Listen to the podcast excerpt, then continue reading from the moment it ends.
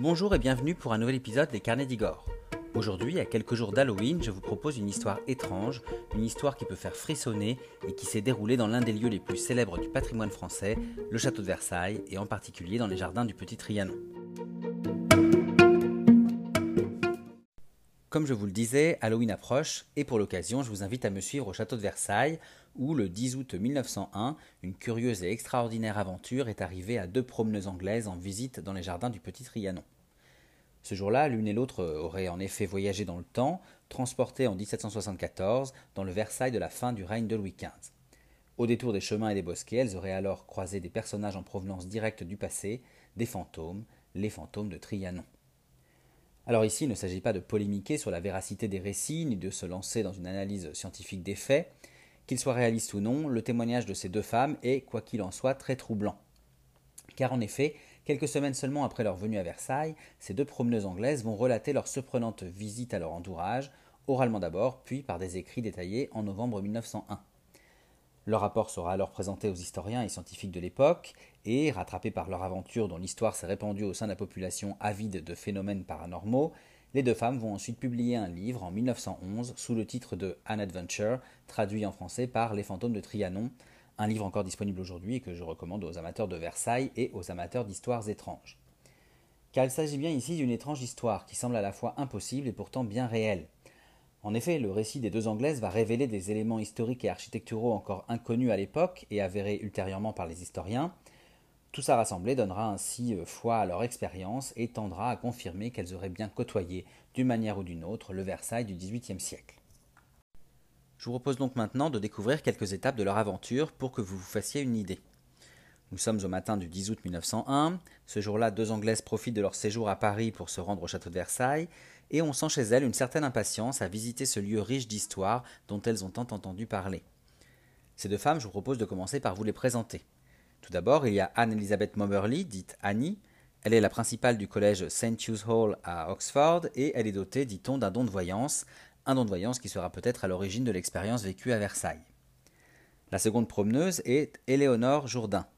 Plus jeune, elle est la vice-principale du même collège St. Hugh's Hall d'Oxford et c'est une vraie amoureuse de la France et de son histoire. Revenons donc à Versailles. Après une visite des plus classiques du château et des jardins de Louis XIV, les deux amies se dirigent ensuite vers le domaine de Trianon. Alors si elles passent peu de temps au Grand Trianon, très vite elles vont partir en quête du Petit Trianon et de ses jardins, ces jardins que la reine Marie-Antoinette, un personnage qui les intéresse tout particulièrement, aimait tant. C'est alors que la visite va prendre un tournant énigmatique. Au fur et à mesure qu'elles avancent, chacune des deux visiteuses commence à ressentir un léger malaise angoissant, comme une impression que le paysage devient sans vie ni relief, comme si l'atmosphère devenait étrange, sourde et feutrée. Gardant leur calme et après avoir croisé une maison en pierre inhabitée près d'un petit jardin, elles se retrouvent face à deux hommes en habits verts avec un tricorne sur la tête. Deux hommes qui, au regard des outils qu'ils portent, une bêche et un bâton, doivent être, selon elles, des jardiniers. Plutôt sympathiques, ces deux messieurs leur indiquent, dans un langage difficilement compréhensible, de poursuivre leur chemin, tout droit sur le sentier, et c'est donc ce qu'elles vont faire. Elles passent alors devant un kiosque circulaire, une sorte de fabrique chinoise, une fabrique qu'elles prendront d'abord pour le temple de l'amour de Marie-Antoinette. Assis à l'avant de l'édifice, elles remarquent un homme curieux et presque inquiétant. Au regard de la qualité et du style de son chapeau, de sa cape et de sa perruque aux cheveux bouclés, il semble être une personne importante, mais c'est un homme aussi dont le visage est déformé, un visage rouge et boursouflé qui est tout à fait repoussant. Un peu effrayés, vous vous en doutez, les deux amis vont décider de continuer leur route. Elles s'arrêtent alors devant une ferme où se trouvent une femme et une fillette euh, étranges, habillées à la façon du XVIIIe siècle, notamment avec un foulard blanc dans le décolleté. Sans trop s'attarder et suivant toujours le sentier, les deux Anglaises vont ensuite tomber face à un gros rocher décoratif posé en plein milieu du chemin. Alors qu'elles s'avancent pour contourner l'objet et ainsi poursuivre leur quête du petit Trianon, un nouvel homme étrange surgit et les oriente vers une grande maison de pierre. Là, devant cette jolie maison, une jeune femme intrigante et peu avenante est assise. Elle porte un grand chapeau blanc en paille et une robe de mousseline blanche. Les deux euh, amis, nos deux amis, vont se détourner de cette personne quelque peu hautaine et elles vont décider de passer par le jardin qui entoure le bâtiment avant d'être interpellées par un jardinier qui leur indique la porte d'entrée par la cour d'honneur. À ces mots de cour d'honneur, les deux Anglaises vont déduire qu'elles sont enfin arrivées au petit Trianon. Elles décident donc de le contourner par le jardin français avant d'y pénétrer. Alors il semble qu'à ce moment-là, elles soient retournées en 1901, donc euh, à leur époque euh, contemporaine, puisque la description qu'elles vont faire des lieux aux, alentours du Petit Trianon correspond plutôt à ceux que l'on peut voir euh, à, leur époque. Mais en fait, ce retour à la réalité de 1901 a été de courte durée, puisque à peine entrées dans l'édifice, les deux femmes racontent avoir été prises dans une farandole et transportées à nouveau dans une fête aux allures du XVIIIe siècle. C'est donc dans cette atmosphère festive qu'elle termine la visite du Petit Trianon, avant d'en sortir et de regagner le château de Versailles, puis Paris, mais toujours sans oser se dire un mot de leur curieuse aventure. Ce n'est finalement qu'une semaine après cet après-midi d'été que Miss Jourdain va poser à son amie une question déterminante pour la suite. Je cite Pensez-vous, madame, que le petit Trianon soit hanté? Ce à quoi Miss Moberly répondra simplement et franchement, je cite Oui, bien sûr. À partir de là, les deux femmes vont partager leurs expériences mutuelles et décrire des faits et sentiments vécus qui sont similaires. Toutes deux vont relater ainsi cette aventure extraordinaire, persuadées d'avoir vécu un phénomène paranormal et historique inédit. Alors dans leur récit, au départ, les deux Anglaises pensent avoir été transportées en 1789. Elles imaginent ainsi avoir aperçu Marie-Antoinette et sa fille, Madame Royale, donnant foi à une légende qui dit que l'ancienne reine de France entrait régulièrement le, petit Trianon au mois d'août.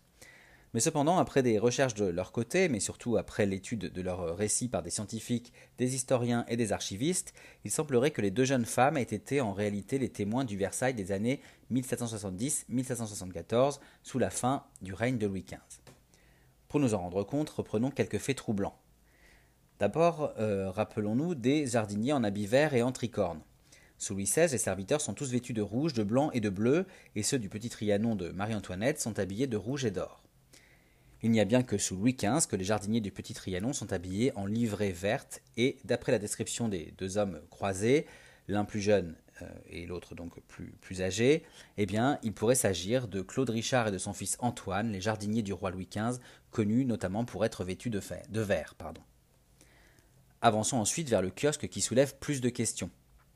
On a longtemps pensé que ce kiosque n'avait jamais été construit et qu'il n'apparaissait que sur les plans du jardin comme un simple projet, ce qui a conduit rapidement les scientifiques à contredire les écrits de Miss Moberly et de Miss Jourdain. Mais plusieurs décennies après le récit des deux Anglaises, la trace d'un kiosque circulaire, une chinoiserie identique à la construction qu'elles ont décrite, a bel et bien été avérée. Ce kiosque aurait été détruit en 1776, tout comme le rocher d'ailleurs qui se trouvait bien sur le sentier, là où nos visiteuses l'ont observé. Je vous passe ensuite les descriptions faites par les deux amies des jardins et des plantations d'arbres qu'elles ont observées. Elles s'avèrent identiques à ce qui apparaît sur les plans des jardins au temps de Louis XV, et je vous propose de nous diriger vers la première maisonnette accolée à un petit jardin. Après des années de recherche, à l'emplacement décrit par les Anglaises, les fondations d'une telle construction ont bien été retrouvées, tout près d'un ancien enclos de jardinier. Mais le plus surprenant reste l'homme croisé auprès du kiosque. Son habit avec sa cape et son chapeau, tout comme son visage effrayant et boursouflé, rappelle en réalité le vieux roi Louis XV. En effet, c'est en 1774 et au Petit Trianon que le roi va déclarer la petite vérole qui le tuera le 10 mai suivant, une maladie qui couvre de pustules le corps et en particulier le visage. Quant à la dernière femme, un peu hautaine, avec sa robe de mousseline et son chapeau blanc, il semblerait à sa description qu'il s'agisse en fait de Madame du Barry, la dernière favorite du roi, alors locataire du Petit Trianon. Finalement, il est bien sûr difficile de répondre à toutes les questions posées par le récit des deux Anglaises, comme euh, il est compliqué aussi de valider le caractère paranormal de cette visite, mais quoi qu'il en soit, il est tout de même troublant de voir les liens existants entre la vision des deux amis et la réalité historique des lieux. Une réalité qui, d'autant plus, ne pouvait être, en tout cas en partie, connue des deux visiteuses à l'époque de leur étonnant voyage dans le temps, en cette année 1901.